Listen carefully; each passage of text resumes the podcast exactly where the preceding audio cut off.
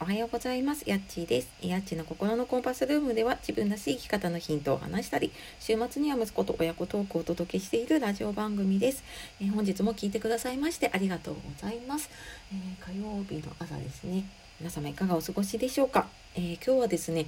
えー、今日私ツイッター始めてちょうど10ヶ月になったので、まあ、そのツイッター始めてね10ヶ月で、まあ、改めてそのツイッターとかね SNS との向き合い方っていうのをねちょっと感じたこと気づいたこと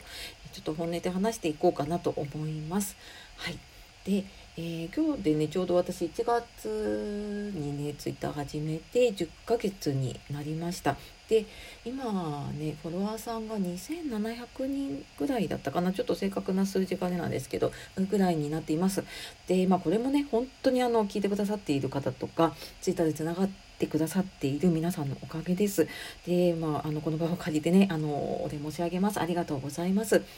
であのツイッターね私なんかやろうかなと思いながらなんとなくねちょっと怖怖いというかなんかよく炎上したとかねいろいろ聞くからなんとなくちょっとね敬遠してたところがあるんだけど、まあ、ブログを始めようかなと思った時にやっぱり何か SNS やってないとブログ読まれないんじゃないかと思って始めた SNS だったんですね。ででもなんかやっていって10ヶ月経ってみてうーんなんか一番こうやってきてよかったなってというか大きいなって思うのがそのフォロワーさんの夢を応援したりとかあと自分の夢を応援してくれる人がいたりとかそういうすごいつ嬉しいつながりがねあの最近増えてきたなっていうのを思っています。うんとなんかねフォロワーさんがこう夢だったショップをオープンしたって聞くとやっぱ私も嬉しいのでね、まあ、そのショップ、えーと、オンラインのショップ見に行ってであなんかいいなっていうものをちょっと買わせていただいたりとか。で、まあ、逆になんか私が新しいことを始めるって言った時に、えーと、ブレスレットをもともとね作ることをやっている方が、えー、石をねなんか私のために選んでくれてでなんか作ってくれてあじゃあそれあの買いますって言って、えー、買わせていただいたりっていうことでねあの結構そういう、まあ、ものをを通じてなんだけれどもなんかいろんな方の思いをね受け取ることが増えたなっていうふうに思っています。でまあこれ本当に最初からうまくいかなくってでフォロワーさん増えなかった時期とかもすっごいあって悩んできました。で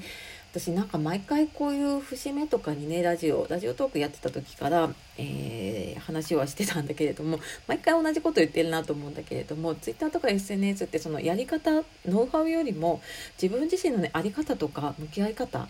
そこをすごく大事にしたいなって思っています。でここがなんかやっぱりブレてくるとあなんかやめようかなってなったりとかした時って大体なんかここがブレちゃってんですよね。でなんかここブレずに続けてるとやっぱり同じ価値観を持った人だったりとかその自分の思いに共感してくれた人っていうのとつながれるようになっていくんじゃないかなっていうふうに思っています。もちろんねそのブレない軸っていうのができてくると、うん、あのそこにねこうあこういう人なんだなと思って来てくれる人もいますよね。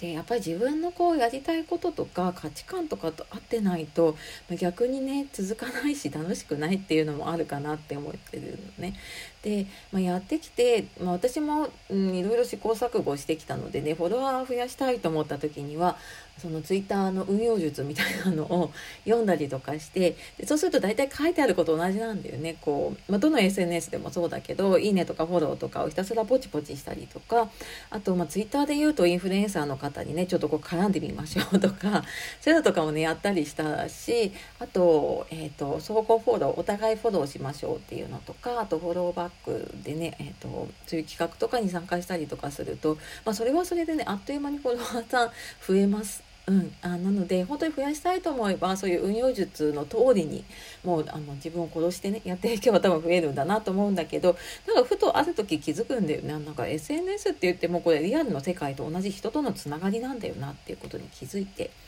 でなんかこれリアルな世界で言うとそうやってねポチポチしてるのって人の家のさピンポンダッシュみたいな感じで結局その中の人が誰なのかわからないままずっとこうなんか押し続けてるというかね。うんなんかそれってなんか私のやりたいことじゃないなってある時気づいてでやっぱ人とのつながりとかうんなんかそういうのを求めてるのであればやっぱり SNS ってって言っても中の人を見るように気をつけたいなっていうふうにね思っています。でここはやっぱりなんか自分の